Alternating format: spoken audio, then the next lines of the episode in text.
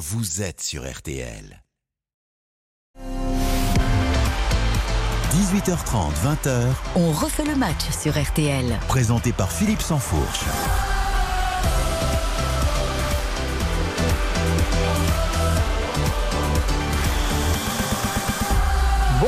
Bonsoir à tous, merci d'être avec nous comme chaque samedi sur l'antenne de RTL, soir de finale Manchester City Inter Milan, la Ligue des Champions. C'est à vivre évidemment sur RTL jusqu'à 23h ou minuit. Six prolongations et ce sera euh, évidemment au tour d'Eric Silvestro et de toute son équipe pour l'heure. Bienvenue dans On refait le match, 1h30 de débat, d'opinion pour parler euh, terrain mais aussi vestiaire, argent politique, géopolitique, tout ce qui fait le football moderne. Au sommaire ce soir, les adieux sans ménagement de Messi à Paris et à la France. Malheureux, nous dit-il, pendant deux ans, faut-il le plaindre, faut-il le comprendre Ou est-ce que le champion du monde n'est-il pas un tantinet aigri et ingrat La finale de Ligue des Champions, Messi, tiens, il en aurait rêvé, c'est euh, Guardiola, son ancien coach, qui va la jouer ce soir avec une pression absolument énorme. Va-t-il craquer ou est-ce enfin l'heure du triomphe Après 19h, Benzema en Arabie Saoudite, Messi aux États-Unis. Est-ce le déclin de la vieille Europe Et puis Philippe Diallo, élu triomphalement à la tête de la Fédération française de football, fera-t-il mieux, selon vous, que Noël Le Graët après 19h30, on évoquera l'avenir, le mercato qui va rythmer euh, notre été, s'annonce-t-il excitant Nous terminerons sur un hommage. Et une question, Zlatan Ibrahimovic, retraité à 41 ans, a-t-il sa place au Panthéon En tout cas, Avec c'est ce les- que lui en pense. avec les plus grands. On est ensemble jusqu'à 20h. Vous avez entendu sa voix François Manardo, Dominique Sévrac, euh, David Ayello, Cindy Colmenares. Bonsoir. À tout de suite. Philippe Sansfourche, On refait le match jusqu'à 20h sur RTL. Philippe Sansfourche, on refait le match jusqu'à 20h sur RTL. On refait le match avec un formidable casting comme chaque euh, samedi, bien évidemment, avec euh, le statut du commandeur Dominique Sévrac, Oui, bonsoir. le Parisien. J'ai aimé Euh, votre sommaire, euh, Philippe. C'est vrai. Bah, J'essaye de m'adapter à l'assistance. Un, un poil long peut-être. Moi j'ai cru que la pub allait arriver avant qu'il ait fini. Je me suis dit, euh, il a parlé de, 23h au minuit euh, selon le scénario du match. Et si c'est minuit, c'est déjà une victoire pour l'Inter Milan. Ah, exactement. Déjà une immense On victoire. fait pas le débat avant le débat. On l'a entendu déjà à deux reprises, François Manardo, consultant euh, Bonsoir les amis. UEFA. Bonsoir. Un peu foot aussi quand même. Mais exactement. Ah, parce que l'UEFA, c'est pas le foot. C'est les instances. Ah là là foot là là là là. il y a C'est des- le foot aussi. Exactement, qui hein Cindy Colmenares, bonsoir. Bonsoir, il fallait oser hein, de faire un sujet comme ça sur Messi alors que vous avez une Sud-Américaine et défenseur de Messi à table. Mais je, je vous crois courageux. Justement, justement. Et David Ayello, Prime, que l'on a vu tout au long de la, de la saison euh, Cette sur les, belle saison, ouais. sur les bords terrain, interviewer les, les plus grands joueurs de la Ligue des Messi. Talents. On n'a pas eu Messi. Ah, tiens, on n'a jamais eu Ah, Messi Lionel Messi. tout au long de la saison. Cette Ah saison, une cette fois la saison passée, c'est ça? Non, jamais. Ah. Il a fait les deux saisons du Paris Saint-Germain. Il Ah, n'est jamais venu tombé sur euh, les concurrents de Prime. C'est pas faute de l'avoir euh, demandé. Ouais. Eh ben, vous ne l'aurez pas. C'est donc la fin, on l'a dit, de deux années de, de calvaire pour un homme en, grande revenir à 4-5 souffrance. Philippe. Comment Il peut revenir dans 4 ans. Tout à fait, tout à fait. Mais pour l'instant, c'est c'est la fin d'un d'un terrible calvaire. De cet homme en, grande souffrance qui, après avoir été viré comme un malpropre de son club de cœur à Barcelone, n'avait pu trouver refuge qu'à Paris pour seulement 40 millions d'euros de salaire par an et les faveurs euh, accessoires d'un régime fiscal d'impatriation. Il n'avait pas tout de suite trouvé de logement à son goût, se résignant à résider plusieurs mois dans un petit hôtel de fortune, le Royal Monceau. Deux ans plus tard, Lionel Messi nous quitte donc libéré de ses chaînes. Il va enfin respirer à Miami. Écoutez ce cri du cœur cette semaine dans les médias espagnols.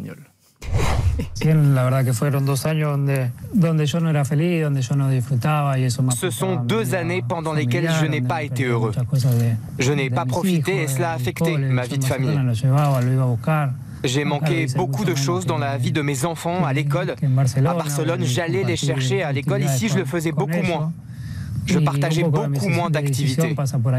Pendant deux ans, au niveau familial, j'étais tellement mal que je n'en ai pas profité. Il y a eu ce mois extraordinaire avec la Coupe du Monde, mais à part ça, ça a été une période difficile pour moi.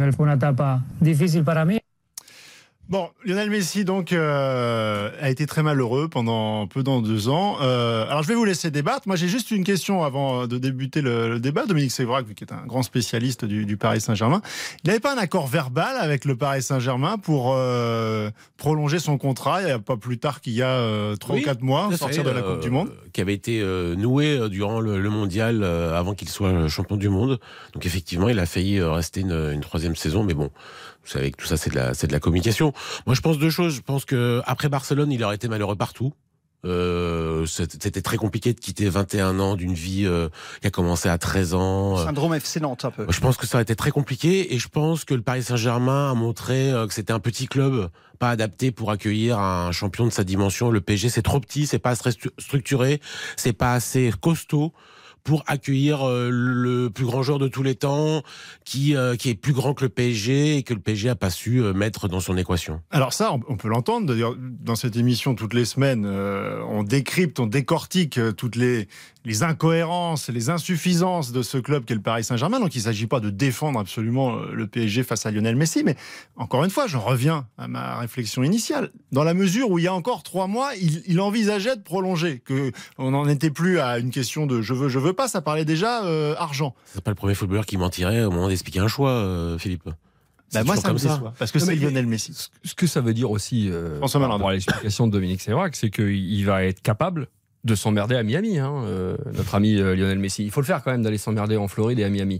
Moi, je le crois honnête pour revenir à notre championnat de France et au Paris Saint-Germain. Je le crois honnête parce que je pense que il a tout simplement pas la notion de ce que c'est euh, le malheur, quoi. C'est pas ce que c'est Lionel Messi. Quand vous avez euh, la possibilité de fréquenter des joueurs de très haut niveau de près, ça m'est un peu arrivé dans ma carrière, vous apercevez qu'à la moindre contrariété, c'est les mecs qui se braquent. Et puis très très vite, ils deviennent euh, entre guillemets malheureux, hein, euh, évidemment. Mais comme c'était un martien sur le terrain, je trouve que c'est un martien aussi en dehors. Il n'a pas la notion de ça. Tu parlais du Royal Monceau comme d'un taudis. Euh, évidemment, il va penser que c'est un taudis, mais c'est le genre de choses qui, pour lui, voilà, ça va le braquer. Et puis après, il n'a pas donné grand-chose aussi au que le public. PSG parisien. voulait pas le garder en fait. Malgré l'accord qu'ils avaient, le PSG n'a pas voulu le garder. Alors est-ce qu'il se Mais vend justement Est-ce que c'est une manière un petit peu de régler Euh, ses comptes C'est hyper violent euh, pour son orgueil de ça. Messi, il, s'est- il se fait virer par le PSG, qui encore une fois était pas structuré pour le pour l'accueillir. Mais c'est quand même à la fin le PSG qui le vire, donc forcément il, est un peu décontenancé. Donc euh, il, invente une, farandole. j'étais déçu, j'étais pas. Mais c'est quoi un problème de structure, d'après toi, pour un grand club d'accueillir euh, un des plus grands joueurs de l'histoire? Qu'est-ce qui manquerait en termes de structure? Parce que Bah, l'argent, la culture. Salaire, Bah, bah, quand tu sors de beaucoup. Barcelone, qui est un des clubs euh, centenaires avec une culture euh, très forte, doublée d'une culture catalane à l'intérieur d'un club de football qui est déjà euh, très structuré. Bon bah tu sens le, le poids de l'histoire, tu sens euh, que tu t'inscris dans un passé, tu arrives après Cruyff, tu arrives après euh, euh, Maradona. Tu Il signe au club, il sait qu'il y a la Ligue des Champions hein, dans Non, le- mais, enfin- le PSG, c'est la le, c'est le PSG, c'est le camp des loges, c'est deux petits terrains ridicules. On c'est peut pas dire ça. Ah, Aujourd'hui, le centre d'entraînement, c'est pas ça. Et en plus, celui qui Ah, arrive, c'est le plus grand du monde. D'accord, mais si moi je parle de celui Ah qui- il a vécu. plus, euh, pas- Bon, pas- parole à la défense. Pas. Revenons au départ. Je pense que les choix qu'on prend euh, par défaut, ils seront vraiment très très rarement heureux. Et c'est vrai que Messi a choisi les PSG un peu par défaut parce qu'il n'avait pas la possibilité au niveau du Barça. Donc je pense que déjà ça, ça montre un peu les choses. Euh, concernant l'effet qu'il soit sincère ou pas, je le crois vraiment sincère parce qu'il n'y a rien de plus difficile que se retrouver dans les plus beaux pays au monde et être malheureux parce qu'en fait on se sent malheureux et donc nul. Donc c'est très compliqué et je le crois complètement. Après sur les plans sportifs, la différence entre l'Argentine et les PSG, c'est qu'en Argentine c'est un joueur libre au fait. Il a vraiment la possibilité de bouger tout au long du front de l'attaque, vraiment très haut dans un positionnement différent. Et il faut le dire, au PSG, il n'a jamais ou il ne s'est jamais retrouvé dans les conditions dans lesquelles on l'a vu briller au Barça, si ce n'est peut-être un certain match contre Leipzig où effectivement on voyait que les joueurs venaient plus les chercher, mais c'est qu'il y a un autre élément qui rentre en compte. On a Kylian Mbappé. Et quand on a un club qui tourne vraiment autour d'un joueur aussi grand euh, que Kylian Mbappé, les joueurs eux-mêmes, ils savent qu'ils ne vont pas forcément se tourner que vers Messi parce qu'ils savent que l'autre joueur, c'est aussi faire des choses extraordinaires. Et pour finir, J'aimerais aussi dire quelque chose qui est plus dans les personnels. Euh, Messi, que je le défends, euh, ben, c'est pas un secret, c'est un de mes joueurs préférés au monde. Pour moi, c'est un joueur très grand. Mais sur les plans personnels, c'est aussi quelqu'un qui a une personnalité particulièrement timide. Et je vais vous donner deux exemples très précis au vestiaire. Quand par exemple Messi arrive et qui dit même pas bonjour à certains de ses coéquipiers, eh ben ça choque. Et ça n'est pas parce qu'il soit ma poli, c'est juste que c'est sa façon d'être timide. Et on pourrait encore citer un autre Ça, ça, exemple. c'est acceptable pour les enfants de 8-10 ans, mais passer un certain âge dans la vie, mais on est d'accord. euh, la timidité est. est- elle est compliquée à gérer. Mais ça, ça la- peut aussi expliquer qu'il n'y ait pas cet automatisme. Et si vous voulez un autre exemple, par exemple, un joueur qui va te donner un regard froid parce que tu lui passes pas la balle ou parce que tu lui piques la balle, bah, ça peut interpeller à des joueurs qui sont grands, tout aussi Messi qu'il est. Il a, pas parlé Donc, en d'extra- fait, il a parlé que d'extra sportif, Cindy. C'est ça qui est embêtant dans, déclarations. dans le, dans le bilan Pas un petit de- peu. Je du trouve. David Ayello. dans le bilan qui- qu'il établit, euh, puisqu'il y avait dans la question, il y a un petit peu de ça, la question de savoir s'il a été honnête ou pas. Je trouve qu'il y a quelque part une forme de malhonnêteté, c'est-à-dire que déjà quand il nous parle de- du fait qu'il était malheureux parce qu'il pouvait pas aller chercher ses enfants, mais qu'est-ce qui l'a empêché? Enfin, en plus, il est resté trois mois à l'hôtel sur les deux ans. Parce que les entraînements étaient l'après-midi parce que Neymar n'était pas levé. Donc, il, fait- et- donc il fait- les, Non, mais les déjà, entraînements étaient l'après-midi parce qu'on ne pouvait pas là, nous- le matin. il nous dresse fait, ce constat-là. Sans, sans, sans à aucun moment non plus, euh, enfin, je sais pas, faire un- une forme de, de, de mea culpa de sa part. Euh, je veux dire, il a quand même énormément reçu à son arrivée. Je- il a quand même reçu un, un accueil de, de rockstar. rappeler, oui. Euh, il a rien donné derrière, il a rien donné au public. Il y a eu aucun geste de sa part. Il est jamais allé saluer le public. Il a jamais tenté d'établir un lien avec le public. Il a jamais rien donné au public français de manière générale. Il a quasiment pas accordé d'interview en l'espace de deux ans. Donc quelque part, je trouve qu'il y a aussi, voilà, il a, il a, il a, il a ses torts aussi dans cette histoire. Je suis d'accord avec toi. Le Paris Saint-Germain n'a pas tout fait certainement pour le- pour le mettre euh, dans, dans les meilleures dispositions, en tout cas d'un point de vue sportif, parce que effectivement Oui. la présence de Kylian, est-ce qu'il pouvait y avoir deux rois à Paris J'ai un vrai Et- doute là-dessus. Il y a Neymar aussi. hein. Et il y a, il y a Neymar. Oui, mais Neymar, Est-ce qu'il n'a pas pris en bras justement du fait qu'il Voilà, y avait une forme de passage de Et témoin il le la savait, en arrivant. Un club où tout, est construit autour de lui pendant 21 ans, en tout cas au moins pendant 10-15 ans, tout est construit autour de lui. Messi, même quand Griezmann est arrivé, c'était construit autour de Messi. Même quand il y avait euh, Neymar est arrivé, c'était toujours construit autour de Messi. Quand euh, Zlatan était là, bah, c'était construit autour de Messi. Dans un Ça, on club peut l'entendre, et Dominique. dans un club où tout est construit autour de On Kylian l'attendait un Mbappé. petit peu au tournant là-dessus, justement, sur ce oui. changement. Mais- mais mais par exemple, c'était mais aussi en privé, en privé, il était. Vous, nous disiez Non, que pendant la Juste en privé, il était très mécontent de Pochettino. C'est un joueur qui s'est révélé en tant que, que leader très très tard, encore plus tard que Zidane ne l'a fait. Ouais, il est la capitaine depuis longtemps. hein. Il- non mais c'est pas simplement l'étoffe au- autour du bras. Dominique qui gagne la, la Copa América avec l'Argentine Moi, j'ai pas gagné un copain. il y a trois ans Certainement. et c'est le premier succès qui est très très très attendu. Quand on regarde quand même la sélection argentine qui est pas euh, second couteau, il aurait pu les amener parfois à des succès. Alors il joue une finale ok en 2014, mais c'est c'est un, lead- un- un leader raté. Enfin c'est un leader peut-être dans l'esprit des médias, Ah, mais sur le terrain c'est un leader technique Ah, non, non, incroyable. non, non, mais là, il a, il quand même porté sa sélection pour être championne du monde. Il y a- Non, il y a- mais voilà. Donc C'est- comment qu'on peut passer On se souvient d'une conférence de presse où il monte au créneau pour, euh, pour, la, Non, pour, la- pour la Védie. décident de boycotter tous ensemble tous les médias il- argentins. Il est capitaine de, l'Argentine et du Barcelone depuis très longtemps. Euh, on l'entend pas très, très haut sa voix dans le vestiaire, mais tout le monde dit quand même qu'il en impose. Il- euh, oui, il impose les respects sans besoin de- d'en faire. Franchement, c'est un vrai leader euh, Mais charismatique. ça, il l'a pas montré à Paris. laissé Et puis, et l'a- et puis la dernière c'est chose pas qu'on le n'a pas rôle qu'on évoqué lui quand a- même, c'est que C'est pas le rôle qu'il a. d'un point de vue, oui, mais d'un point de vue du jeu, si on s'en prend au match important, il n'a jamais été décisif. Il n'y a pas un match où on peut se souvenir d'un grand Leipzig. Lionel Messi. Si, si, Bon, quand même. en gros, c'est un fiasco. Son passage à, Paris Ah, sportif, oui. restera un Bah, fiasco sportif Oui, économiquement, c'est une humain. réussite. Voilà. et humain. Économiquement, c'est une pause réussite. D'en fait le match, mais par contre, c'est vrai que Paris a gagné des, des sous. Ah oui. On va essayer d'en gagner un petit peu aussi. On va faire une pause et puis on va revenir pour euh, parler de la Ligue des Champions parce que c'est quand même la grande finale ce soir. Ah oui. Et manifestement, Manchester City, je vous l'apprends, est favori. Enfin, il- Mais oui. Je vais vous prouver le contraire. RTL, On refait le match avec Philippe Sansfourche.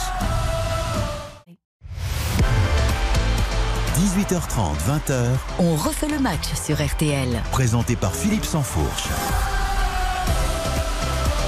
Avec à mes côtés ce soir François Manardo, Dominique Sévrac. David Ayello et Cindy Colmenares. Euh, la Ligue des Champions, évidemment, Ah. ce sera euh, dans RTL Foot spécial finale de Ligue des Champions Manchester City Inter Milan dès 20h avec Eric Silvestro, avec Xavier Domergue, avec euh, Karine Galli, Baptiste Durieux également au commentaire de, de la rencontre jusqu'à 23h, voire minuit, euh, si prolongation et pourquoi pas peut-être euh, tir au but. Ouh. Manchester City, euh, grand favori de, de la compétition. On a voulu euh, savoir, on a voulu euh, chiffrer tout ça précisément. Donc vous savez qu'on a un outil formidable sur RTL chaque semaine. C'est le baromètre Odoxa pour Winamax et RTL.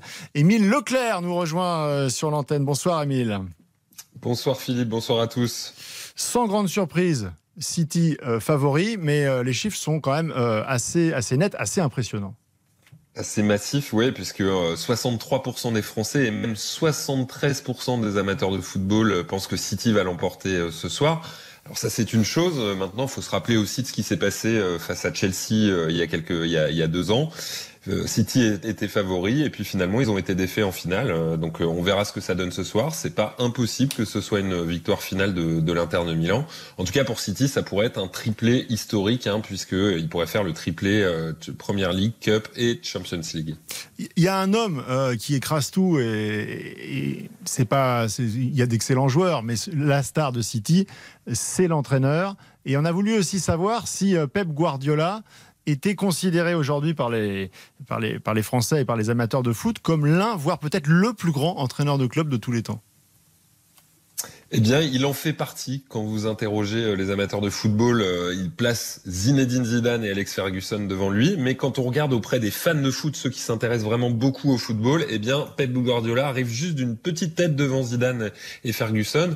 Donc, il fait partie de, de, de ces entraîneurs, de ces meilleurs entraîneurs de l'histoire, parce que c'est un meneur d'hommes pour 88% des amateurs de football. Il est, il a révolutionné le football moderne pour 61%. Et puis, c'est aussi un homme sympathique et un bon communicant à leurs yeux. Émile, on va se faire un petit peu mal quand même avant de revenir sur la finale euh, du soir. Euh, c'est que bah, forcément chaque année on a le Paris Saint-Germain qui est dans cette Ligue des Champions et puis bah on regrette tous, mais c'est un fait. euh, le PSG n'est pas en finale ce soir.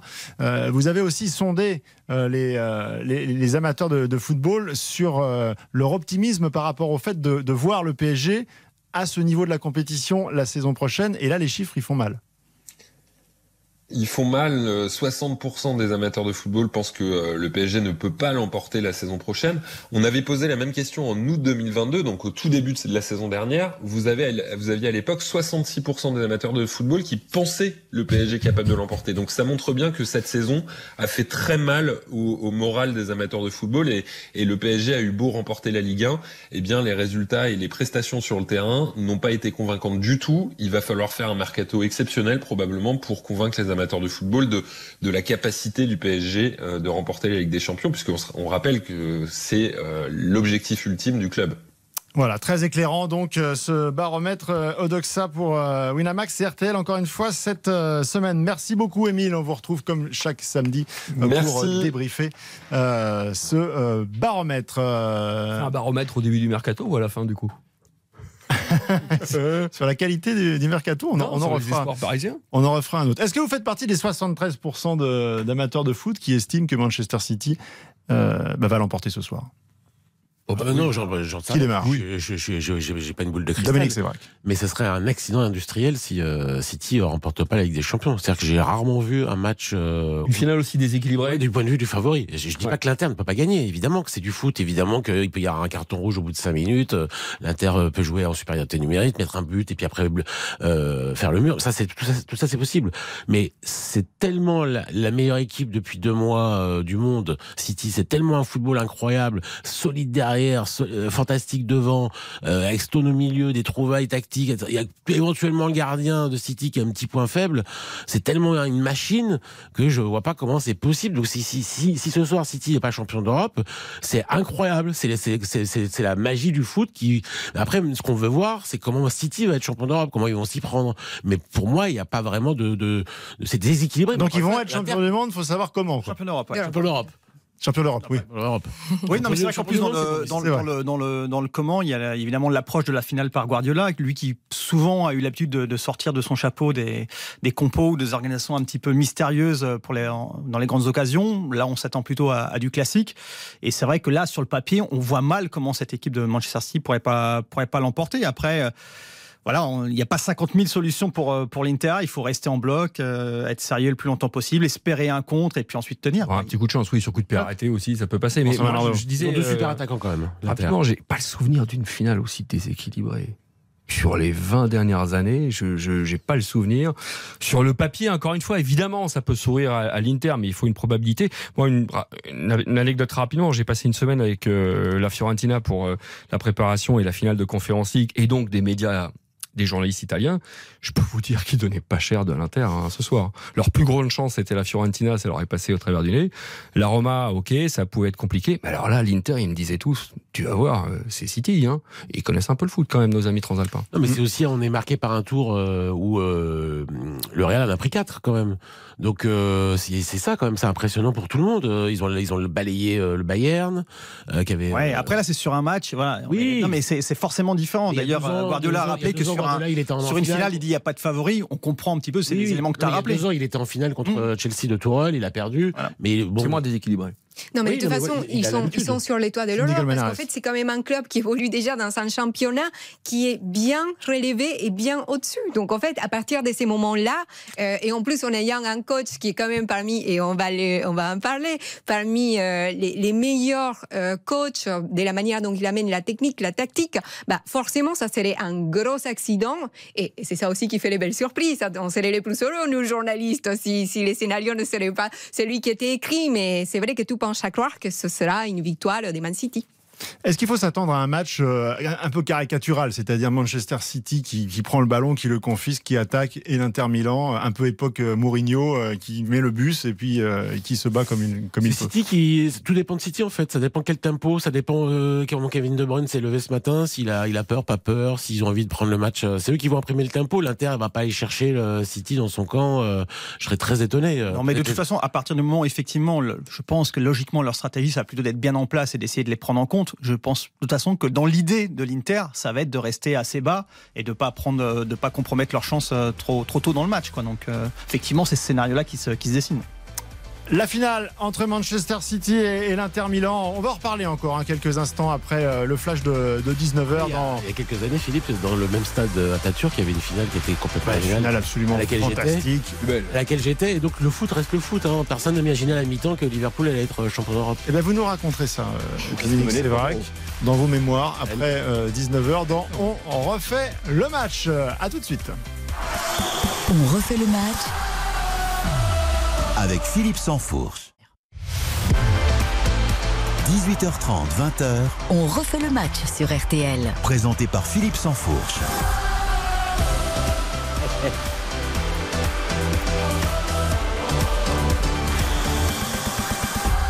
On refait le match jusqu'à 20h avec Cindy Colmenares, avec euh, David Ayello, Dominique Bonsoir. et euh, François Malardo. On a parlé de, de Lionel Messi, on a parlé de la, de la Ligue des Champions. On va continuer à en parler de cette finale de, euh, de Ligue des Champions avec ce Manchester City ultra euh, favori. On parlera ensuite de Karim Benzema, de l'Arabie Saoudite plus, plus largement avec des, des chiffres qui font tourner la tête parce que bah, l'Arabie Saoudite c'est le Qatar mais puissance 10. Donc euh, est-ce que ça peut déstabiliser la géopolitique euh, du foot? On en parlera dans un petit euh, quart d'heure. On abordera aussi euh, l'élection à, à la présidence de la fédération avec Philippe Diallo qui n'est plus intérimaire mais qui est bien le successeur de Noël Legrette. Il y a beaucoup de dossiers, il est attendu sur bien des points. Est-ce que euh, selon vous il s'apprête à, à devenir un un successeur qui va dépoussiérer, qui va aller plus loin Est-ce qu'il a l'étoffe des plus grands? On verra bien euh, ce que vous pensez de, de- de Philippe Diallo. Et puis on parlera Mar- Mercato aussi avec euh, euh, le, le départ de, de Christophe Galtier du Paris Saint-Germain. Il a eu des,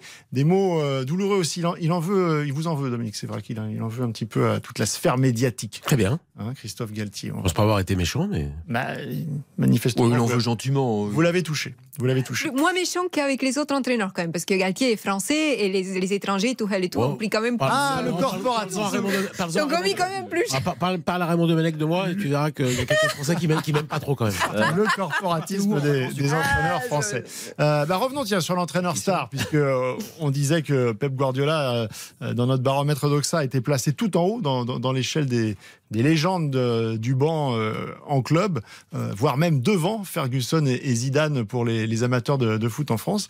Euh, Est-ce qu'il peut être rattrapé par la pression, Pep Guardiola, ce soir Euh, c'est terrible pour lui. C'est-à-dire qu'il a fait, il a fait une saison exceptionnelle avec City, mais s'il gagne pas ce soir, c'est encore un Ah échec. oui, ça, ah, je trouve que là, l'échec serait colossal. Mais euh, n'oublions pas qu'il là depuis 2016, donc ça fait 7 ans qu'il fait des réglages. On s'est moqué de lui parfois parce qu'il mettait euh, 50 millions. À l'époque, c'était pas grand-chose. Euh, Bah, c'était à l'époque, c'était beaucoup, mais aujourd'hui, c'est pas grand-chose. Sur des défenseurs centraux, il a cherché pendant très longtemps euh, les bonnes paires, les bons latéraux, euh, les bons milieux. Bon, je pense qu'il a totalement trouvé avec un numéro 9 aujourd'hui, ce qui vous n'est pas a priori au départ, même s'il a, il a failli prendre Kane il y a deux ans. Là, entre guillemets, on lui a mis euh, pour euh, à peine 70 millions d'euros euh, Erling Haaland. Forcément, avec De Bruyne et Bernardo Silva dans votre équipe, qui sont deux visionnaires du jeu de de deux passeurs hors pair, bah pour pour entre guillemets Erling c'est facile, même si évidemment Erling Haaland a un talent phénoménal. Donc là, le puzzle est fini de construire. Lui, il a rajouté ses petits trucs tactiques en mettant par exemple Stone au milieu. Donc voilà, c'est, il a fini au bout de 7 ans à trouver. Son équipe, elle est parfaite. Mais c'est comme, c'est comme à, à Roland Garros. Le- C'est la balle de match le plus dur. C'est qu'il faut, faut conclure là maintenant. En général, il, il l'a Federer, dit. Federer et Nadal, ils y arrivaient quand même. en Oui, mais regardez, Il a regardez. il y a deux ans. hein, ça pour continuer euh, sur ces magnifiques exemples de Roland Garros, bah, regardez les matchs entre Djoko et Alcaraz. Qu'est-ce qu'on retient? On retient malgré la défaite que ça a été quand même un beau match où ils se sont battus. Et je pense que Guardiola, c'est vraiment la même chose. C'est-à-dire qu'il gagne ou qu'il perde, et certainement ce qu'il faudrait, c'est qu'il gagne pour avoir euh, les titres, en tout cas à Man City. Il en a déjà deux. Il y en a moins quand même qu'Ancelotti, mais quand même. Mais en fait, ce qu'on retient de lui, c'est que qu'il gagne ou qu'il perde, il marque quand même quelque part l'histoire. Parce que c'est toujours, il y a quelque chose toujours à retenir, c'est toujours grandiose, il y a toujours une histoire parce que il, il change vraiment les jeux. Et n'importe quel joueur qui est, qui est passé euh, sous Guardiola vous dira, Guardiola a changé mon Ah, jeu. mais ça, c'est ma romantique, vie, ça, ma mais, euh, Pour moi, ça a une limite. D'ailleurs, lui-même l'a rappelé cette semaine en, en conférence de presse, en rappelant qu'à un moment, il trouve ça d'ailleurs, et je pense qu'il a raison, ça peut être injuste, parce qu'il peut avoir fait les meilleures équipes, il peut avoir un parcours de dingue quand même. Regardez euh, combien c'est 5 titres sur les 6 dernières années en, en première ligue, c'est juste, En c'est juste 14 surlunaire. saisons, il a 14 titres. Oui, euh, donc tout ça c'est lunaire. City, Mais à un 13 moment, à un moment, un moment que tu le veuilles ou non. Mais c'est pas suffisant, mais il faut aussi, il faut aussi des titres et des titres majeurs. Parce que je dis que c'est pas suffisant parce que si on prend le cas de notre ami euh, Di Matteo avec Chelsea, bon bah tout le monde a oublié pratiquement qu'il a qu'il a remporté la Ligue des Champions avec euh, Chelsea en, en 2012. En tout cas, il n'est pas rentré dans l'histoire comme un- comme étant l'un des, priori, plus grands. Mais il n'empêche que, et je pense qu'effectivement, c'est là où je te rejoins pas du tout, Cindy. Je pense que si ce soir il se plante, à un moment, ça va commencer à faire beaucoup. Je veux dire, avec les moyens qu'il a, avec. Mais moi, j'y crois pas un seul instant. Mais pour moi, c'est inconcevable qu'il se plante ce Oui, soir. Il doit, il doit réussir. Il y a Bien sûr que c'est injuste, je suis toujours une d'accord d'injustice. Il y a toujours une part d'injustice. Parce que l'impact- moi, mon avis, c'est que mon, mon impact, euh, le- pas le mien, pardon, l'impact d'un entraîneur par rapport au succès d'une équipe. Et Séville en est une belle preuve cette saison avec euh, un septième succès en Europa League, saison où ils ont failli être relégables à un moment donné. Ils ont eu euh, trois changements d'entraîneur. Il- n'est pas aussi important que par rapport à la qualité des joueurs. Et là où je rejoins Dominique, c'est que cette saison, oui, il a un équipe, une formation parfaitement équilibrée. Ils avaient tendance dans leur jeu à trop se déséquilibrer, et ça, c'était peut-être la marque un peu de Guardiola. Il l'a rétro-pédalé, je pense, avec la défaite d'il y a deux ans, qui va leur servir, entre guillemets, euh, pour ce soir. Je crois donc, comme tout le monde, les amener vers le succès. Mais ça reste quand même les joueurs qui, qui sont les, les, les responsables de l'échec ou pas. Maintenant, oui, évidemment, les médias à l'international, si Guardiola se plante ce soir, ce sera le premier accusé parce que c'est le jeu et que c'est comme ça et qu'il le sait Ce mieux. que les que nous. gens aiment chez Guardiola, c'est qu'on a l'impression que 90% des entraîneurs sont pragmatiques. Ils s'adaptent à un effectif. Euh, moi, Carlo Ancelotti, je l'adore, c'est un génie absolu, mais il s'est adapté partout où il est passé à l'effectif. Alors que Guardiola, il construit quelque chose. Il a, il a une doctrine. Oui. Il a une doctrine. Il veut quelque chose. Et tant qu'il il est obsessionnel, tant qu'il n'y est pas arrivé, donc je vous disais, il fait son petit puzzle chaque année. Il a construit euh, Walker arrière droit, euh, Erling Haaland, euh, pourquoi pas Grealish. Grealish la première année, c'est pas terrible. Ah, mais d'accord. Il, il construit, il construit. Parce Est-ce que ça n'a pas été sa limite jusqu'à aujourd'hui mais bien sûr, mais Sa par exemple, force et sa limite. il a fait trois demi-finales avec euh, le Bayern de Munich. Ils n'étaient pas contents là-bas. Les trois demi-finales de Ligue des Champions, donc ils sont arrêtés à la, dernière, l'avant-dernière porte. Ils n'étaient pas contents. Ils disaient bah oui, mais bon, on joue bien. euh, moi, je pense qu'aujourd'hui le Bayern, il serait On content. joue à la baballe, il disait. il serait content d'avoir trois demi, euh, d'être trois fois de suite en demi-finale. Là, ils viennent de se faire sortir deux fois de suite en, Mm. en, en quart. Ils en ont peut-être un peu marre. Et donc, euh, évidemment, quand vous quand vous gagnez pas partout, c'est partout pareil. Euh, Il y a une forme de contestation. Mais lui, il transcende ça. Il est au-dessus parce que c'est un inventeur de quelque chose. Il y a très peu Oui, d'entraîneurs. Il y a Bielsa. Il y a Guardiola. Il y a très peu d'entraîneurs qui ont inventé quelque chose sur, sur Terre. Il y a euh, dans l'époque récente. Oui, mais, pour, Mais je trouve que pour, euh, franchir un cap et pour basculer définitivement, parce que c'est oh, c'est vrai qu'aujourd'hui, Il a déjà gagné, David. Oui, non, mais il a déjà gagné, mais finalement, il l'a gagné que deux fois. Donc, tu vois, je suis Ouais, pas- c'est non, mais, non, mais- marrant, mais attends, j'ai- pas, terminé ma phrase. Je disais, Non, pour c'est surtout que répondre, ça fait défi- 12 ans. Tony Vérel, il a pour, jamais gagné. pour- pour répondre définitivement à la question, est-ce que c'est le plus grand entraîneur de tous les temps? Aujourd'hui, il n'a pas tranché le débat.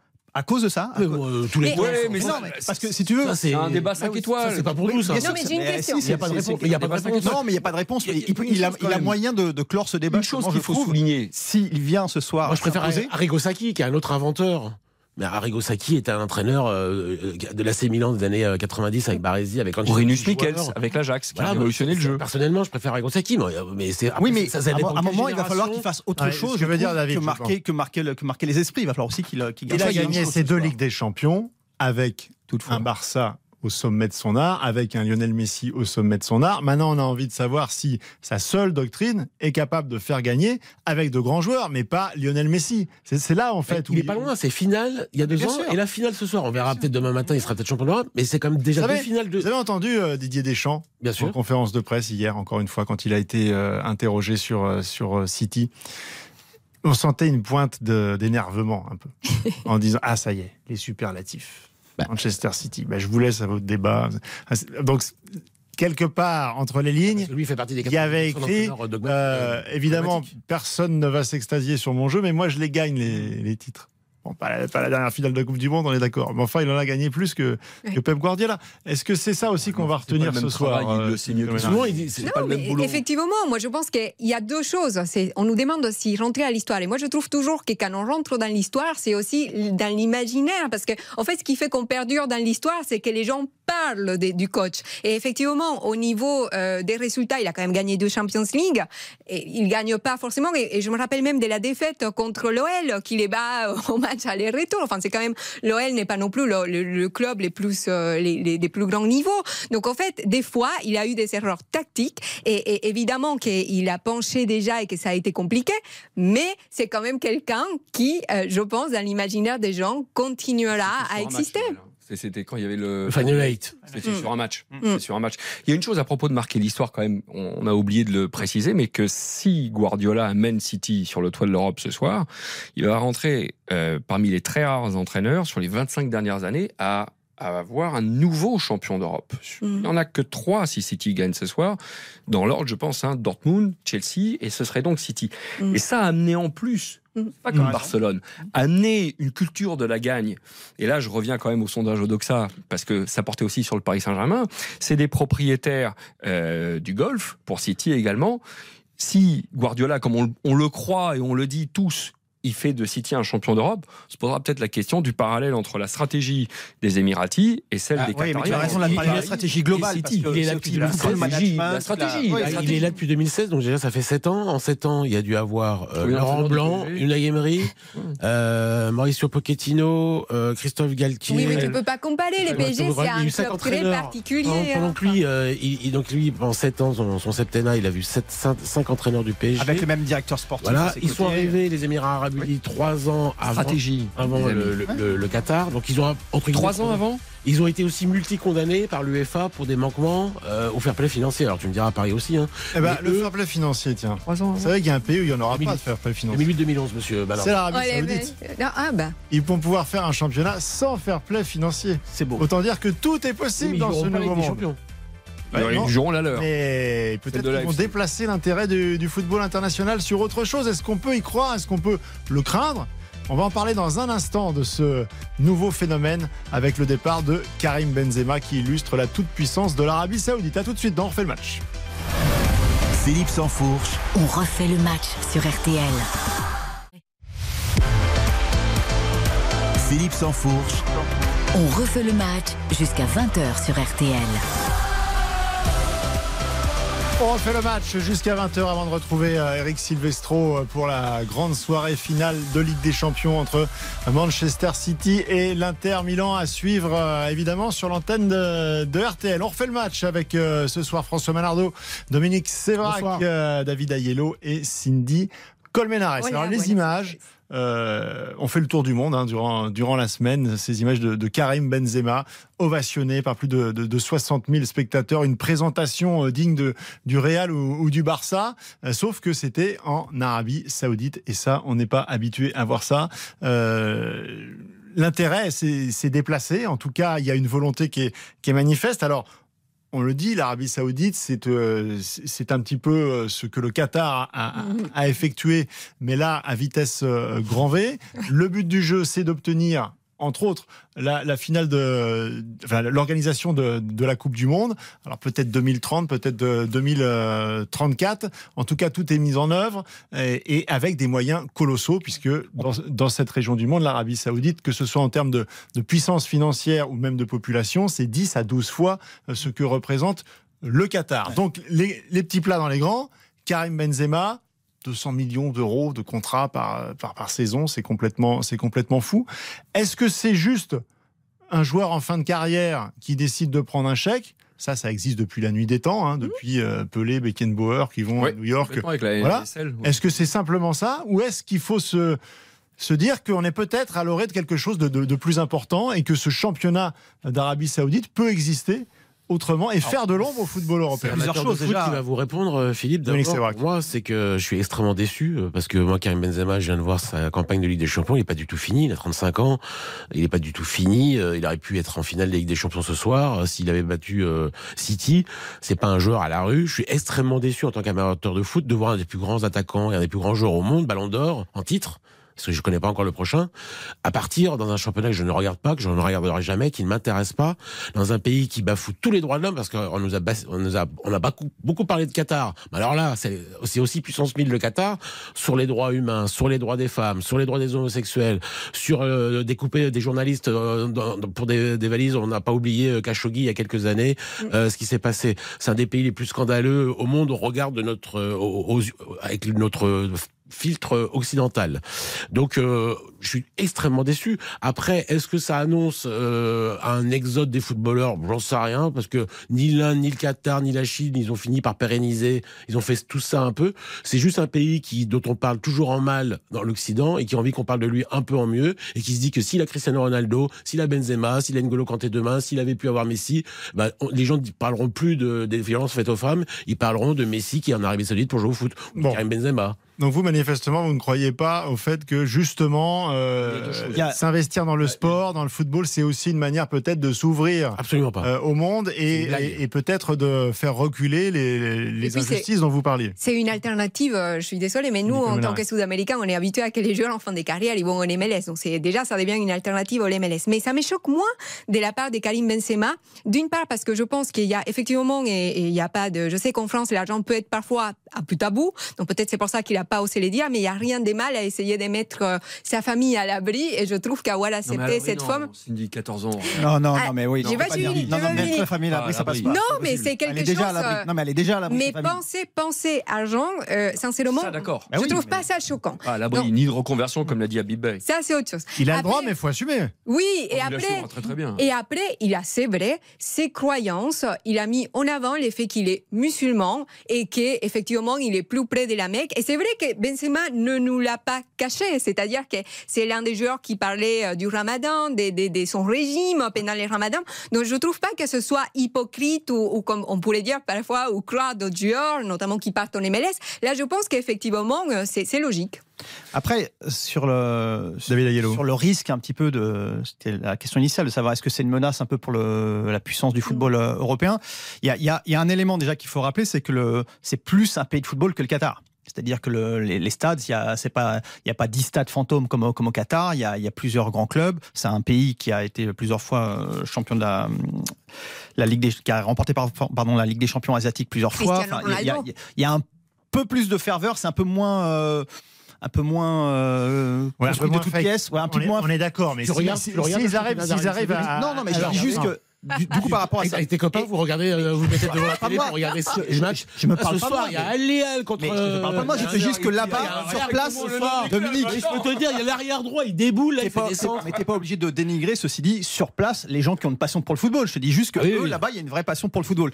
Une fois qu'on a dit ça, on peut quand même aussi rester prudent et se dire qu'on va pas balayer comme ça 70 ans de l'histoire du, un- football européen. Il y, a eu- il y a eu des précédents, euh, tu l'as dit tout à l'heure, Pelé dans les années 70. Il y a eu une tentative aussi de, de construire du football en Amérique, ça n'a pas marché. Donc rien ne dit que parce que tu mets, euh, t'ouvres le. Ça va pas se faire en six mois. Ouais, mais je vais vous dire, François oui. Malardo, juste le constat. J'ai Non, démarré je- par ça, par, par- l'histoire de la, de, de la Coupe du Monde. Parce que si l'Arabie Saoudite arrivait à ses fins et obtenait euh, cette Coupe du Monde, euh, du centenaire en plus, hein, euh, de, de, de, de l'organisation de la, de la Coupe du Monde, devant des pays, je crois qu'il y a, il y a- il y a, plusieurs pays sud-américains, euh, Argentine, Uruguay euh, et encore deux, 104, je deux crois, autres qui ouais, sont ouais. quatre.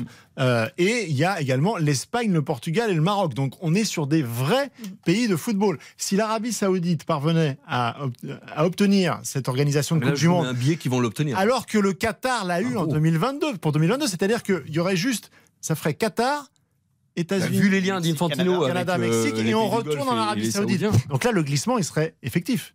Oui, mais le foot de sélection, c'est un autre sujet. Moi, moi ma crainte, et là, global, sors- c'est- le foot se déplace. Alors, non, pas complètement. Là, là, je sors un petit peu la carte UEFA. J'étais donc avec mes, euh, mes copains de l'instance européenne. On était euh, à Prague euh, cette semaine pour, et on en a beaucoup parlé par rapport euh, aux investissements des Saoudiens.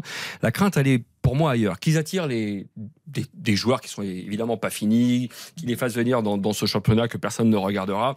Ça, c'est une chose. Et on peut faire un parallèle avec les Américains qui ont tenté de le faire les Indiens ou, les Chinois.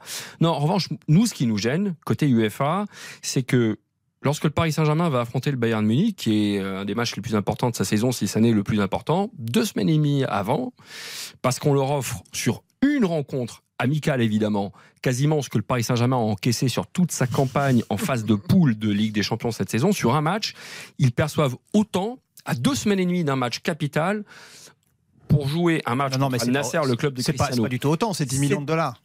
Sur la- 10 millions de Ouais, dollars c'est sur pas la autant. phase de poule, ils Oui. ont encaissé 12 Ah, millions de dollars. je croyais que tu parlais sur la totalité Sur un de match, poule. ils gagnent Mhm. autant que sur leurs 6 matchs de phase de groupe, avec 4 victoires et 2 nuls. Là, tu peux avoir un risque d'ingérence qui peut déréguler un mar- pas un marché, mais qui peut déréguler un calendrier et, le- et le sport, parce que c'est ce qui nous intéresse au premier titre, en attirant euh, moyennant beaucoup, beaucoup d'argent, des grosses cylindrées européennes, parce que pour faire venir euh, dans leur stade les spectateurs, il faut que ce soit des grands noms européens. Mm. Donc le football européen n'est pas mort, monsieur Sansfourche. Mais attention, il peut être dérégulé au niveau sportif. En, en ayant comme ça des matchs qui viendraient se greffer, pourquoi pas deux semaines, mais une semaine, à dix jours d'un grand match européen qui concernerait autre chose qu'un club français, quelqu'un d'autre qu'un club français. Et ça, c'est ce qui nous embête un peu, c'est le fait de mettre un pied dans notre football, pas de les attirer Et forcément chez ce qui est sûr, euh, Philippe, par rapport à ce que vous disiez sur les organisations de compétition, euh, les pays que vous avez cités sont tous des pays qui ont des problèmes financiers. L'Argentine a beaucoup de problèmes financiers. euh, Oui, on ne le veut pas se Portu- retrouver avec l'histoire du Mexique. Le Portugal, le Portugal, l'Espagne sont ont des, ont des problèmes financiers. Il y a des pays qui n'ont aujourd'hui pas de problème, tant qu'ils ont du pétrole, du gaz, et notamment l'Arabie Saoudite, notamment le Qatar. Or aujourd'hui, pour organiser une Coupe du Monde ou des JO, c'est extrêmement compliqué. C'est beaucoup, beaucoup d'argent à investir, et pour eux, c'est pas un problème.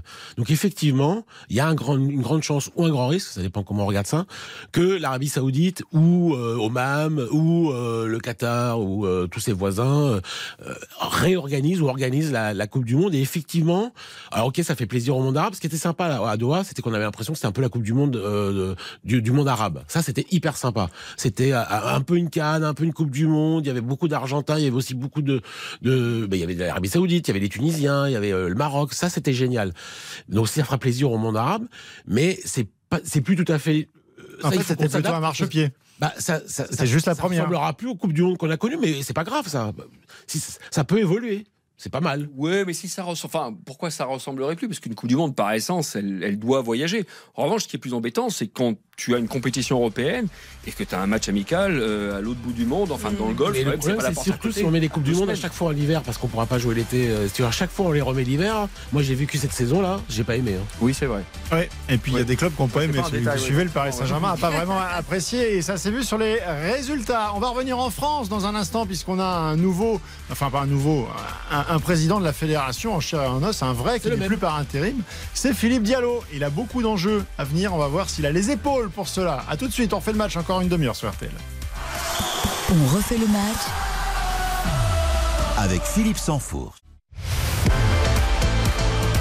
Philippe Sansfourche, On refait le match jusqu'à 20h sur RTL. On refait le match avec Cindy Colmenares, avec euh, David Ayello, Dominique Sévrac et François euh, Malardo. Philippe Diallo est donc euh, bel et bien le successeur de, de Noël euh. Le, le suspense n'était pas euh, énorme. On savait euh, que euh, le COMEX allait euh, donner le, le nom Élu sur un score soviétique. de Philippe Diallo. Euh, voilà, Le- le- le- C'était contre l'interrogation c'était de savoir si l'Assemblée fédérale allait, allait suivre massivement euh, ou pas euh, la décision du, du COMEX. Et donc le score et sans appel, 91,26%. Un plébiscite, un triomphe. On va écouter, tiens, justement, le, vainqueur, le nouveau président, Philippe Diallo, et dans la foulée, un membre de son équipe du COMEX, Jean-Michel Aulas. Je dois avouer que je suis très sensible au score qui a été réalisé et donc je suis euh, d'une certaine manière très fier d'avoir euh, été en capacité de rassembler la quasi-totalité du monde de football derrière ma candidature. On a fait un travail euh, remarquable ces derniers temps avec le COMEX sur le plan euh, des sujets, l'arbitrage, du foot féminin, euh, mais aussi sur le plan de la solidarité. C'est-à-dire qu'aujourd'hui, on, on, a un COMEX qui euh, fonctionne euh, de manière euh, extrêmement collégiale. Donc voilà, donc c'est un score euh, qui est flatteur. Mais moi, je suis heureux pour, euh, pour Philippe. Alors voilà, Philippe Diallo, donc euh, président de la, de la fédération. Euh, qui est à une- dans une position qui est un petit peu complexe parce que il était sur la liste de, de Noël Legrette, élu donc aux côtés de Noël Mhm. Legrette dans ce COMEX avec Jean-Michel Aulas. Donc, euh, ce sont- il est censé être l'homme du changement, mais quelque part tout change, rien ne change. Où est-ce qu'il va pouvoir placer le curseur? Quels sont, euh, sur quel dossier vous l'attendez pour savoir si réellement il y a un changement au sein de la fédération C'est le, le dossier du développement personnel, euh, Philippe. C'est-à-dire qu'il a beaucoup de qualités. Il a, euh, ce score, c'est aussi quelqu'un qui a ramené un peu de calme au sein de la fédération, mais qui a des défauts, c'est qu'il n'est pas charismatique. On l'avait déjà dit lors du, de, de son, de son intérim. C'est pas un président de fédération. Là, pour l'instant, les Bleus euh, ont été finalistes de la Coupe du Monde. Euh, ils ont gagné deux matchs de qualification pour l'Euro 2024. Mbappé capitaine, ça va, tout va bien. La finale de la Coupe de France, Toulouse a gagné, tout s'est bien passé. Il n'y a pas eu de soucis avec le président de la République qui n'a pas été particulièrement sifflé. Très bien. Donc pas charismatique. Est-ce que Et c'est donc, un pour critère l'instant, il n'y a pas de pour savoir problème. si c'est un bon président Un bon président, vous le voyez quand il y a des problèmes. Et donc, au premier problème, quand il y aura du racisme dans les stades, quand il y aura de l'homophobie dans les stades, quand il y aura un gros problème, eh ben c'est là qu'on va voir. si- En même temps, on avait un président très charismatique avant. Non. Bah si, Non, bah il- si, il était bah dans- il était dans la- dans dérive personnelle. Attends, il avait beaucoup de charisme. Il était complètement à côté de la plaque, mais Ah il oui. n'aurait pas de charisme. Il était autoritaire, pas du tout charismatique, c'est différent. Non, alors je pense que les principaux problèmes de, de M. Diallo, ça va être, euh, et en effet, euh, quoi que l'on puisse dire euh, à juste titre peut-être de Noël Legrette, il avait quand même, on va se mettre d'accord, un bilan très positif. Alors, Effectivement, il y a eu quelques. Sur la fin, il était peut-être un peu fatigué et, et un peu les idées moins claires, mais son bilan est ce qu'il est. Et l'autre chose qui va beaucoup aider, je pense, euh, Diallo, c'est qu'il est quand même très apprécié par l'entourage parce qu'on sent euh, qu'il s'intéresse pas à que du football. Il s'intéresse à d'autres sujets, la santé, vous l'avez cité tout à l'heure, tout ce qui peut concerner euh, l'homophobie, les racismes. Donc c'est à ces niveaux, euh, on le trouve quand même intéressant. Alors je dirais pas peut-être charismatique, mais en tout cas, il y a une chose qui est certaine, il est apprécié. Et ça, ça vous ouvre déjà des portes Mais pour pouvoir travailler euh, de manière foot- apaisée. Ce qui se dit dans le football, c'est qu'il a un super DG, un super directeur général, mais qu'il n'a pas l'étoffe pour être président. Et donc, ce qui- pour moi, c'est ce qui se dit. hein. Et donc, la vraie élection, c'est dans un an, en fait, Philippe, quand on sera en 2024, que là, les couteaux vont être à nouveau tirés, et que là, il y aura des ambitions personnelles, des gens qui vont vouloir prendre la place. Ça peut être Michel Denisot, ça peut être Jean-Michel Aulas, ça peut Oui, être il a un un autre. an et demi Ouais. pour pas faire de conneries. En fait. Et, et donc là, on verra dans un an et demi, s'il est réélu, il fera plus du tout 80 plus Et il y a pas 90%. François Il y Malardo, a pas les arcanes de la fédération, vous avez, vous avez J'en ai connu. trois des présidents. Voilà. Euh, Il ne faut pas se leurrer. Il y a aussi. hein. Il y, a, il y a le sportif, c'est-à-dire qu'il ne faut pas se planter. Il y aura l'euro euh, et, et on va voir. Mais il y a, il y a le nerf de la guerre, c'est aussi l'argent.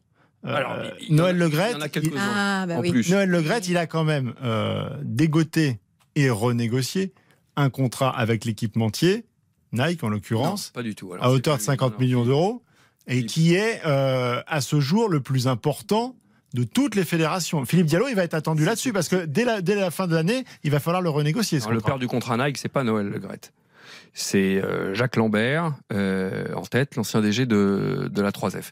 Euh, par rapport à la... Et c'est sous Jean-Pierre Escalette. Ce que, je veux dire par Mais Noël Le question- était déjà, était déjà Il est dans, et sur, la prolongation du contrat, sur la signature du contrat, c'est lui. L'architecte, l'architecte, c'est Jacques Lambert de la signature du contrat Nike en 2000, en janvier 2008, qui est le plus gros contrat équipementier, tout sport confondu au monde à cette époque-là. Et, et Donc revenons à nos immense. Philippe Diallo, il va être Non, attendu là-dessus. Alors, sur, franchement, sur la santé financière de la fédération, s'il y a un bilan, à part quand même sur pérenniser la Coupe du Monde 2019 féminine, où là-dessus, il n'a pas fait grand-chose, Noël Le mais pour le reste, le bilan économique de Noël Le il est inattaquable. Mais on peut pas l'attendre que là-dessus. Quand vous êtes président de la fédération, il faut pas perdre de licenciés. Là-dessus, quand même, il a une base aussi extrêmement solide. Même en 2010, 2000 avec- il faut en gagner même. hein. avec l'Afrique du Sud, on n'en a pas perdu des licences. Oui, mais il faut en gagner. Très très peu. Ouais, ils sont à 2 millions d'euros. gagné, il est à 2 millions. Ah, ils ont repris, ils ont-. Bah, aucun autre sport faut- en France ne peut le Il faut développer le football La, féminin. la par question de Diallo, et je pense qu'il a toutes les armes pour y répondre, c'est que il doit être beaucoup plus connecté à la société, le rôle et l'impact du football dans la société française et ses évolutions. Je pense que c'est un homme moderne et il l'a compris à l'aune des déboires de Noël Legrette bien décroché, bien déconnecté euh, euh, de cette évolution de la société sur les questions d'homophobie, de racisme, hors sol, hors sol et aussi par clientélisme aussi parfois. On connaît pas encore assez le travail de la personne qui l'entoure, qui est son nouveau DG, Monsieur Pilote. Pilote. Donc il faut aussi laisser un peu de temps à ce binôme de se mettre euh, en route. Moi, je rejoins pas Dominique sur la question du charisme parce que ça s'apprend pas.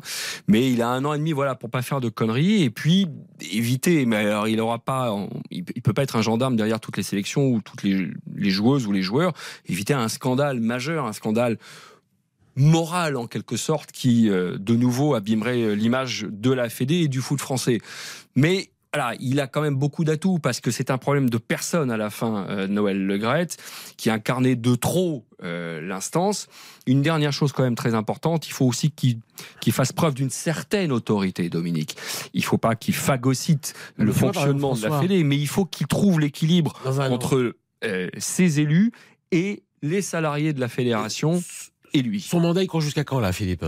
Là, c'est 18 mois. Donc, parce que là, l'année prochaine, par exemple, vous avez l'euro. Si c'est un fiasco, ce que j'ai compris de Deschamps, quand il a prolongé après la Coupe du Monde, c'est que si c'est un fiasco l'euro 2024, par exemple une élimination au premier tour, j'ai compris que Deschamps, il s'en irait. C'est ce que, ce que j'ai cru comprendre. Il a dit, j'ai signé 4 ans, mais je suis pas complètement fou. Si j'échoue, je m'en irai. Bah, il a pas dit comme ça, mais. Donc, s'il faut trouver un, un successeur, alors vous me direz, il y y a Zidane qui est, qui est tout trouvé. Toujours. Mais si, ou, par exemple, si Zidane s'engage ailleurs, si Deschamps s'accroche à son poste malgré l'échec, tout ça, il va devoir le gérer. Est-ce qu'il aura les armes? C'est très compliqué ces dossiers-là. Moi, j'ai vu des, des, des présidents euh, prendre Raymond Domenech, par exemple, c'est-à-dire échouer sur le, de manière lamentable sur le choix du, du- de l'homme fort du football français. Donc, il moi, j'ai pas envie qu'on me, rattrape à quelqu'un. à ce moment-là, on n'a pas Voilà, de mais ça- cristal. Ah non, mais- en début d'émission, je suis d'accord, on n'a pas c'est cristal c'est de là-dessus qu'il sera jugé. Si c'était Jean-Michel Aulas, les gens se poseraient Ah, pas de C'est questions. là-dessus, et effectivement, beaucoup sur la modernisation un petit peu de l'institution par rapport aux prises de position sur tous les sujets sociétaux où la fédération a, a brillé par son absence. compris, sur ce- le Oui, mais ça, il l'a compris. Donc, pour moi, c'est presque il le plus facile.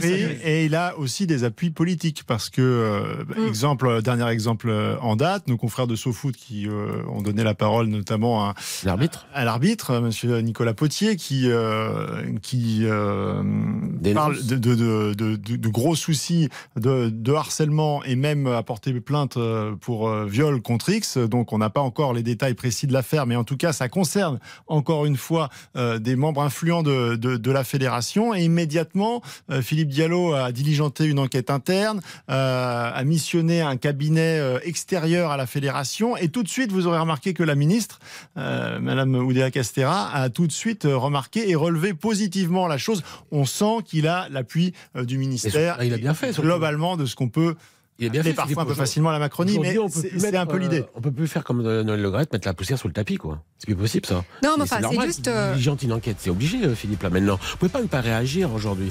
Oui, mais ça a été lancé- fait tout de suite. Il y a eu un communiqué. Et en Oui, tout cas, ça- ça, a été fait dans, on va dire, dans, un timing et dans une forme qui plaît au ministère. Oui, mais là, SoFoot joue son rôle de lanceur d'alerte, donc tout de suite, il faut réagir derrière. Et je trouve que la réaction de Philippe Diallo est bonne. En tout cas, on jugera euh, sur pièce et on ne manquera pas de faire des points étapes régulièrement dans on Ah, des match. points étapes. 19h41 euh, encore allez une petite vingtaine de minutes on va parler de d'avenir du mercato puis de ceux qui s'en vont euh, et de Christophe Galtier qui se plaint du tribunal médiatique. Est-ce qu'il a tort? Est-ce qu'il a raison? À tout de suite. RTL On refait le match. Avec Philippe Sansfourche. 18h30, 20h, On refait le match sur RTL. présenté par Philippe Sansfourche. On refait le match jusqu'à 20h et ensuite évidemment vous retrouverez Eric Silvestro avec Xavier Demerde avec Karine Galli et euh, Baptiste Durieux au commentaire de la grande finale de Ligue des Champions Manchester City Inter Milan à suivre euh, jusqu'à 23h voire minuit euh, sur RTL. On enchaîne avec on va parler mercato mais avant ça j'aimerais vous faire écouter ce son de Christophe Galtier. Alors c'était pas il n'a pas parlé, il n'a pas pris la parole depuis qu'il a été remercié dans le courant de, de, la semaine. Mais enfin, il savait quand même que c'était euh, imminent ah après la dernière rencontre au Parc des Princes, euh, le dernier match de, de la saison. Contre Clermont? Le dernier match de la, de la saison, oui, perdu au Parc des Princes. Et il a commencé quand même un tout petit peu à, à s'expliquer euh, parce que Christophe Galtier il a pris beaucoup de coups et a un moment, bah, ça fait mal. C'est aussi euh, le résultat d'un tribunal médiatique très très très très dur que j'ai pu euh, découvrir. Euh, la foudre m'est tombée dessus. Après cette saison-là, je suis maintenant un autre homme et un autre entraîneur parce que voilà, maintenant, euh, je sais ce que c'est le tribunal non, non, non, médiatique. je peux pas, je peux pas entendre ça. Il parle tout... on l'a même pas laissé oui. terminer, Christophe Galtier. Pardon. Non, mais je peux pas entendre ça parce que s'il y a bien un entraîneur, je pense qu'il a été mis dans de bonnes conditions et souvenez-vous, euh, même euh, autour de cette table, on s'est dit c'est, euh, il commence très bien la saison quand il était commencé, Ah, il réussit, et ce qui était d'ailleurs à juste titre. Donc, et, et je trouve souvent que quand il s'agit des entraîneurs français, on les met dans très bonnes conditions. Après, il est vrai. Et je pense que ça, ça a été la difficulté qui a rencontré Galtier au PSG, c'est que euh, là, les joueurs euh, ou les grands stars, ils étaient en mission en fait. Ils étaient là pour des objectifs qui étaient individuels, mais également un peu collectif, c'est-à-dire aller gagner euh, la Coupe du Monde. C'était les cas des Messi, c'était les cas de Neymar, donc ils s'étaient à bloc. Et une fois que la Coupe du Monde était gagnée pour Messi ou la défaite, enfin du côté de Neymar, qu'est-ce qui s'est passé? Hop, ça retombe. Et on a l'impression qu'au vestiaire au PSG, ce sont des joueurs qui font un petit peu la loi. Euh, vous qui êtes expert du PSG, euh, vous, vous le savez. Et c'est ça les problèmes pas, en fait. C'est pas ça dont il parle en l'occurrence parce parle, que euh, il parle de, de l'histoire de Nice et de la discrimination avec les joueurs euh, musulmans. Non, il parle pas que de ça. Enfin, moi, voile pour te dire, je, enfin, moi, moi j'en ai parlé.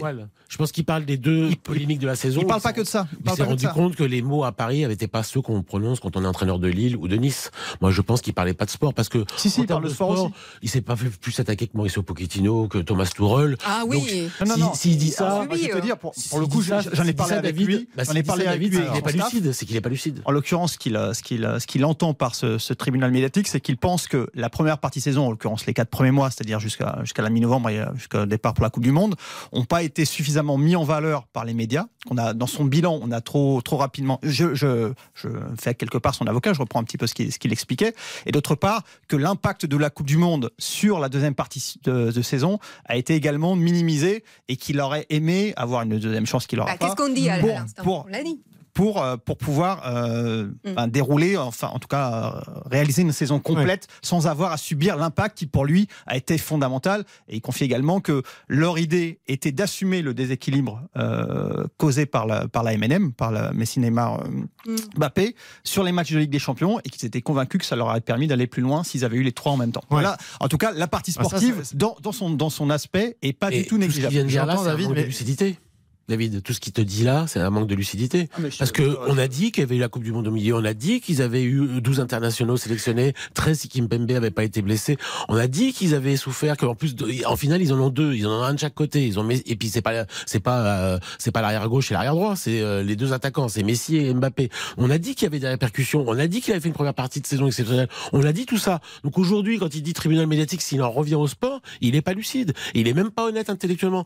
Parce que on a fait des papiers pour dire qu'il avait le costume. Avant la Coupe du Monde, on avait dit qu'il avait le costume. Oui, il a eu une bonne malhonnête. Hein. Je je hein. ne vois pas. Moi, j'ai fait la saison avec eux euh, en Ligue des Champions.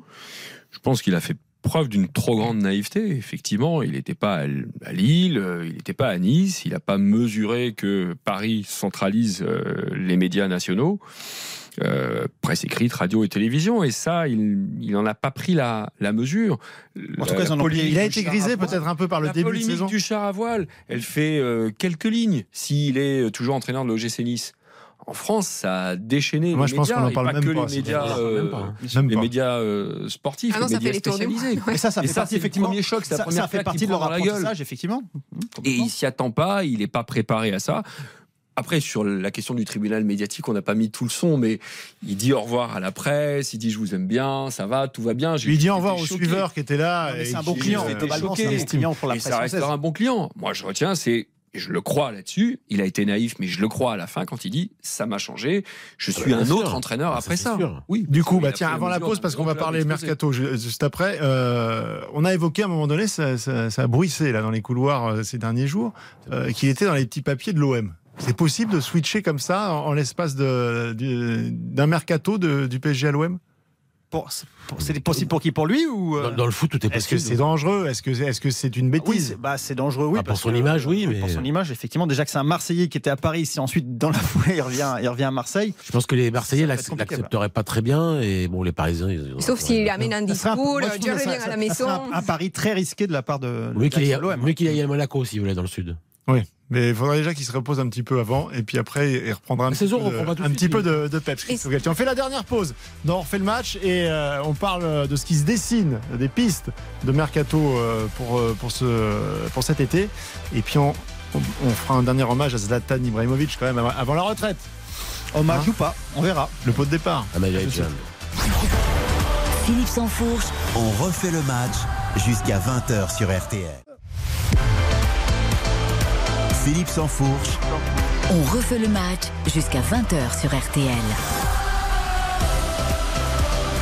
Allez, la dernière ligne droite dans On refait le match avant euh, d'évoquer la- le départ à la retraite de, de Zlatan Ibrahimovic. J'aimerais qu'on referme cette page euh, mercato parce qu'on a parlé de Christophe Galtier, mais il y a quand même mille et une pistes. Alors il ne s'agit pas de, de- de prendre la liste euh, parce que sinon toutes les semaines on va se retrouver. euh, Il y a quand même Voilà. deux qu'on signait quand même Bon. dans la semaine. mais voilà, donc euh, Dominique Sévrac au Paris Saint-Germain, qu'est-ce qui factuellement aujourd'hui est carré? Qu'est-ce qu'on va voir la saison Alors, prochaine? Et qu'est-ce qui est de, de- de Lionel l'ordre de. Euh, du rêve? Euh, Bon, les départs, ça on a compris. Qui, Marco Asensio est arrive euh, libre du Real Madrid. C'est un milieu offensif qui peut jouer à droite, euh, Belle à gauche doublure. et euh, dans l'axe. Euh, pour c'est effectivement euh, une belle doublure.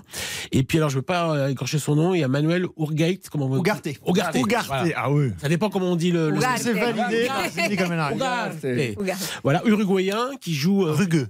Puis qui joue Sentinelle euh, donc au Sporting et qui euh, lui euh, viendrait pour 60 millions d'euros euh, clause euh, du Sporting euh, visite médicale passée ça c'est dans les c'est dans les ça c'est dans le c'est dans l'escarcelle ça vous pouvez acheter les images Panini c'est bon Très bien. Plus Milan Skriniar. Et Milan Skriniar, dont on a parlé pendant ça, toute la mieux. saison. Bon, très bien. Et on connaît toujours pas le- l'entraîneur. Alors, Nagelsmann, expliquez-nous Nagelsmann. Est-ce que euh, c'est réellement la volonté sportive de tout le club, de, de, de Luis Campos, euh, avec euh, Nasser El Khelaifi J'ai Ou pas le est-ce qu'il y a encore des enjeux un peu internes j'ai pas le fameux Philippe je sais pas si toutes les parties sont d'accord je, Ouais, personne là. je crois que c'est le Qatar euh, qui le veut est-ce que Luis Campos on lui impose ou pas? Je peux pas vous le dire Bah, sais- je, je n'en sais rien En fait, pour le Un peu ce qui brise quand même. Hein. Ouais. j'ai j'ai pas l'impression que ça soit son choix mais comme Voilà. j'en sais rien je vous dis Disons qu'il n'a pas, il a pas Georges Mendes comme, euh, Comme comme, agent. non plus. Mais pour Ça parler de, de revenir un peu sur Galtier, bah, en fait, c'est simple. Euh, Galtier n'aurait jamais vu, n'aurait jamais mis son pied euh, au sein du PSG s'il n'y avait pas eu Campos. Donc moi, je pense que Campos continue à être un peu les patrons